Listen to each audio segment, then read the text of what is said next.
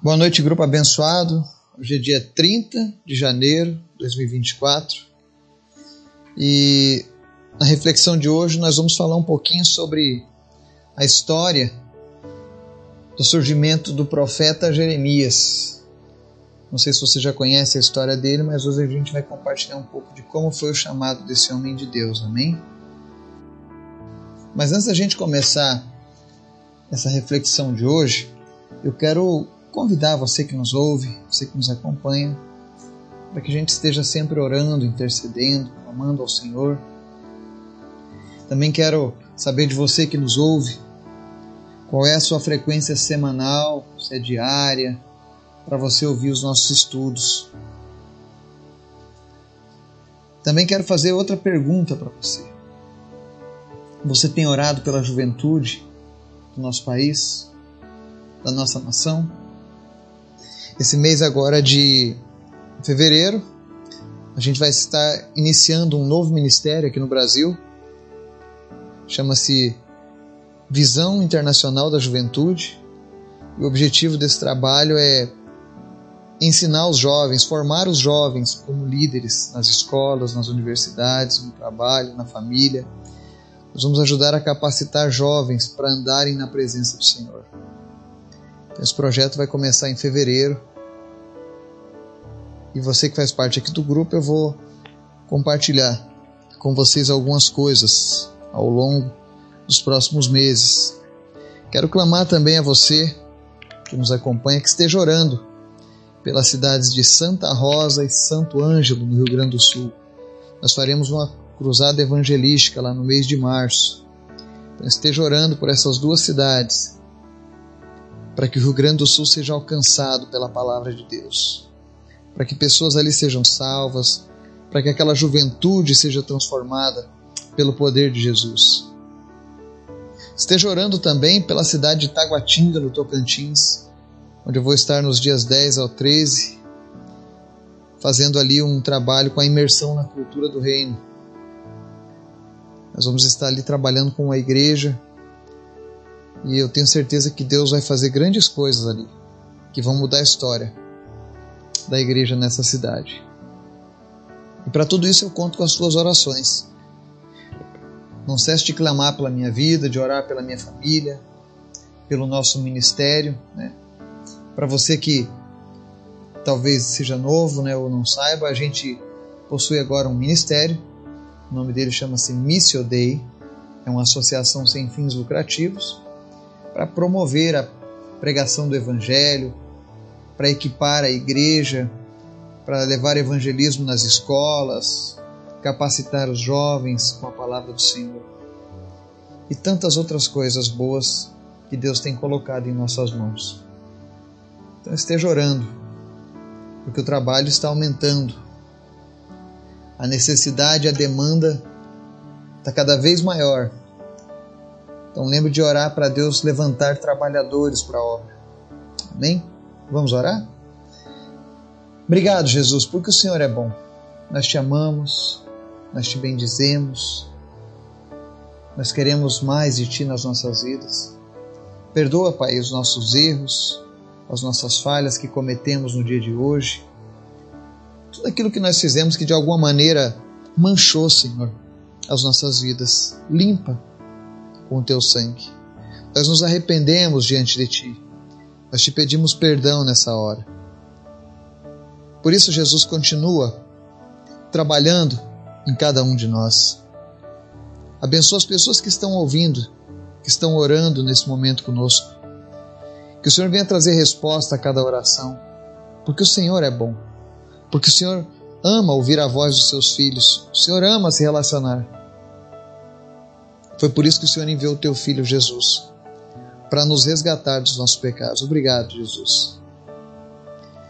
Te peço, Deus, visita aqueles que estão enfermos hoje e em nome de Jesus que pessoas sejam curadas. Eu oro em especial pela saúde do, do pastor Eberton, que em nome de Jesus ele seja curado dos problemas de coluna. Eu oro também pela vida da Vitória, que está prestes a enfrentar uma leucemia. Mas nós oramos para que essa leucemia desapareça e que todo o mal causado por essa anemia profunda seja sarado agora em nome de Jesus. Que as fístulas sejam fechadas, que as dores cessem, que as febres cessem em nome de Jesus. Eu oro também pela vida da Luísa, te louvando pela alta dela e que ela receba, Deus, a remissão completa desse câncer em nome de Jesus. Visita também, Deus, a Maria, cura ela, cura a Rose, Jesus. Fortalece o espírito da Rose nesse momento. Tira, Deus, todo, toda sombra de dúvida que ela possa estar carregando nessa hora. Enxuga as lágrimas da tua filha pelos momentos difíceis que ela tem passado, mas que ela possa contemplar a tua presença, Jesus, porque tu és melhor do que qualquer outra coisa nesse mundo. Obrigado, Senhor, pela tua misericórdia com as nossas vidas. Visita, Senhor, a vida da Patrícia. Livra ela, Deus, desses levantes do inimigo. Dê a ela, Deus, a sabedoria. Dê a ela, Deus, o descanso que ela necessita. E que ao findar, ó Deus, desse momento de luto, que o Senhor levante ela, Deus, para essa nação. Para que ela possa ser uma mãe na fé de muitas crianças nessa, nessa nação. Toma ela nas tuas mãos, Pai, com a mesma fé, com a mesma dedicação. E usa a tua filha, Pai, para honra e glória do teu nome. Visita os enlutados nesse dia e vem sarar os corações feridos em nome de Jesus, Pai. Espírito Santo, nos ajuda a despertar a juventude do Brasil, para que eles experimentem o teu amor para que eles experimentem o que é andar na tua presença e nunca mais saiam dela. Senhor, nós te pedimos nessa noite, nós queremos os jovens da nossa nação, os adolescentes, as crianças. Nos entrega, Senhor, a juventude dessa nação. Essa geração é nossa responsabilidade, Pai. Nos capacite.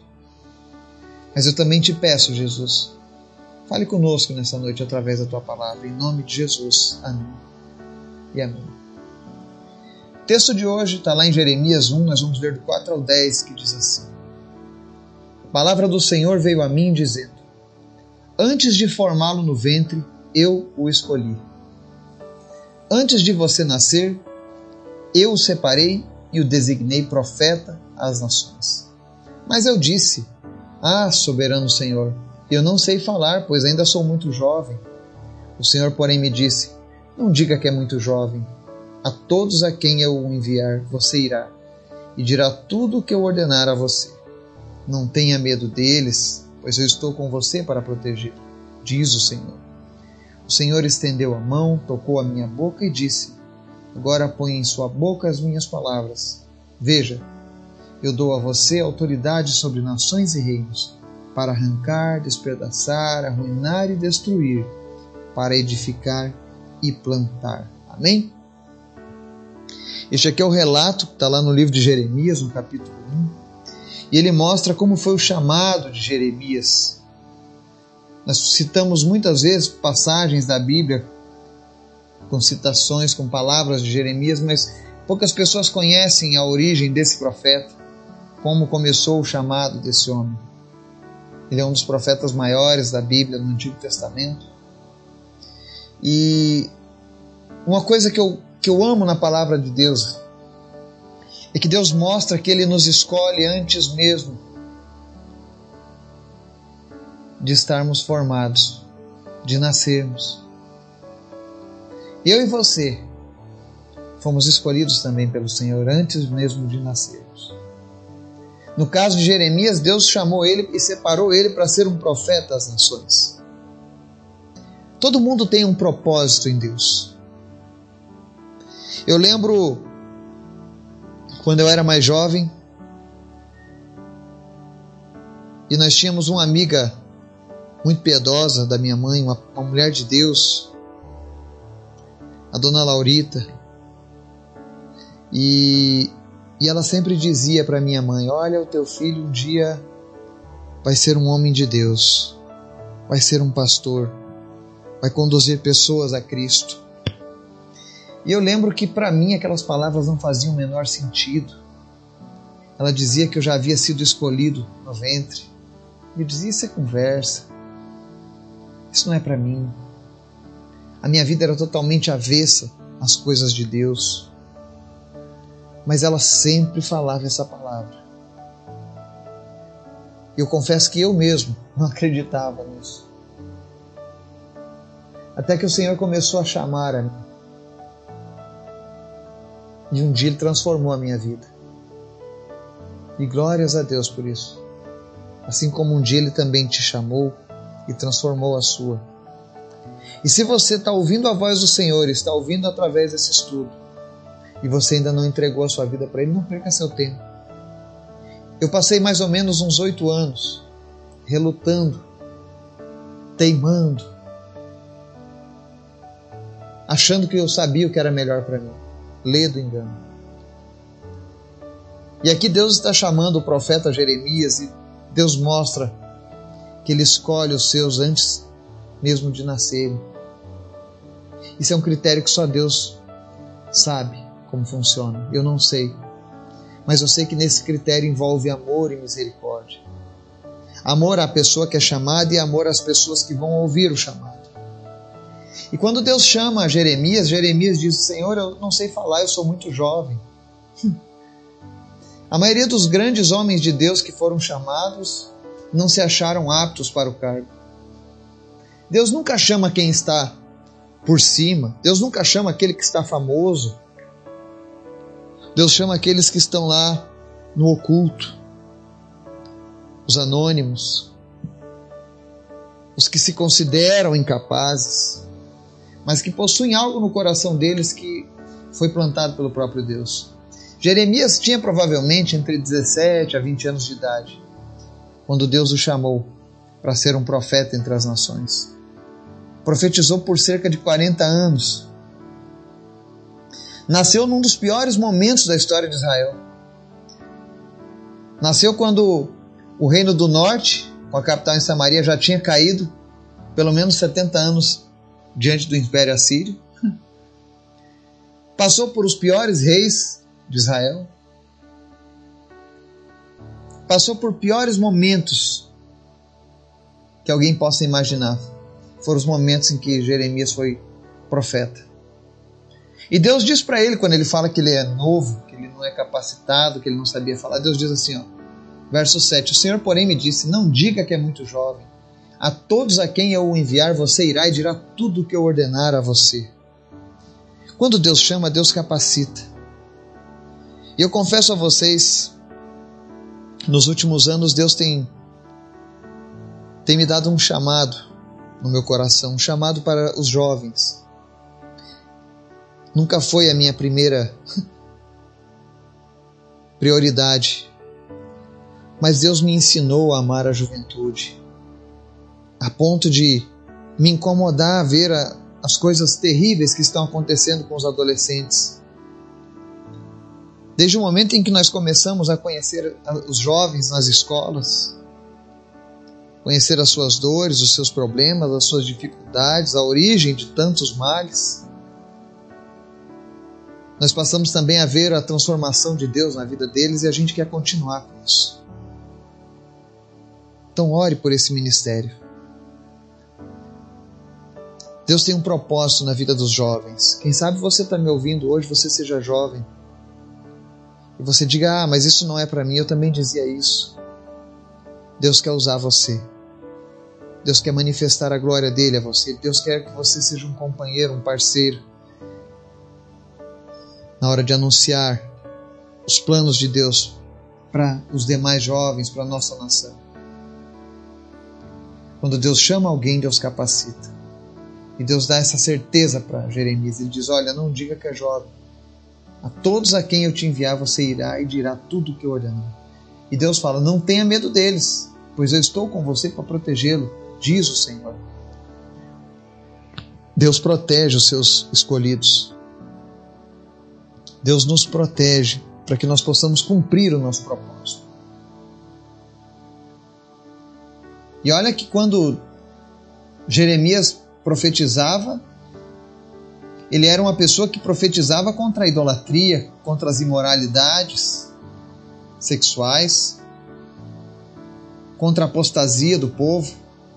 Ele só profetizava contra aquilo que era o grande costume da maioria. Assim como nos nossos dias hoje. Nós vemos hoje as pessoas tratando como uma coisa normal e corriqueira os adultérios, as prostituições, os divórcios, os problemas entre pais e filhos, como se fosse uma coisa super comum, super normal, a falta de amor entre as pessoas. Hoje o mundo trata isso como se fosse parte da nossa cultura, isso não é cultura nossa. Isso é uma cultura que pertence às trevas, mas não pertence aos filhos de Deus. Nós vivemos um reino diferente, ainda que nessa terra, mas o nosso reino não é este.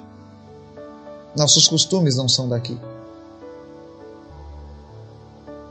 E quando nós escolhemos aceitar a vontade de Deus, Ele nos guarda, Ele nos protege para cumprir os seus propósitos. O verso 9 diz que o Senhor estendeu a mão, tocou a boca de Jeremias e disse: Agora ponho em, em sua boca as minhas palavras. É mais um profeta que tem a sua boca tocada por Deus. Hoje eu e você temos a nossa vida tocada pelo mesmo Espírito, o Espírito Santo de Deus. E Ele nos dá as palavras também para falar. Que palavras? As palavras que Deus deixou pelas suas Escrituras.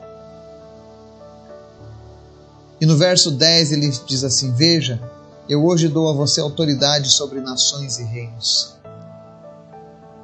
para arrancar, despedaçar, arruinar e destruir, para edificar e plantar. Talvez você se, se espante, olha, como arrancar, despedaçar, arruinar e destruir, né? Para fazer coisas ruins, né? Mas entenda que o profeta Jeremias convocou o povo ao arrependimento a fim de evitar um julgamento divino. E depois que ele avisou ao povo que o tempo de arrependimento havia se esgotado que Judá especialmente sofreria um juízo de Deus, ele avisou: olha, esse juízo seria muito severo. E vai fazer com que vocês percam a terra prometida. Ele profetizou o cativeiro babilônico, que era inevitável. Imagina só, você ser incumbido da tarefa de dizer a um povo: olha, os seus pecados vão fazer vocês perderem agora o local, o local que vocês estão. Vocês vão ser levados para uma terra distante. A capital que vocês tanto falam vai cair diante de um ímpio. Jeremias ele mostra no seu livro ao povo de Israel através da mensagem de Deus que todo castigo, todo cativeiro, todos aqueles sofrimentos que Israel estava tendo, eles eram merecidos porque era um povo que estava distante de Deus, especialmente com a idolatria. Talvez tenha sido um dos períodos mais idólatras de Israel. Jeremias chegou até mesmo a anunciar que o templo de Jerusalém não ia proteger os judeus do julgamento iminente. Mas no final da sua mensagem ele anuncia por causa do amor e da misericórdia, Deus salvaria um remanescente do seu povo por meio do exílio.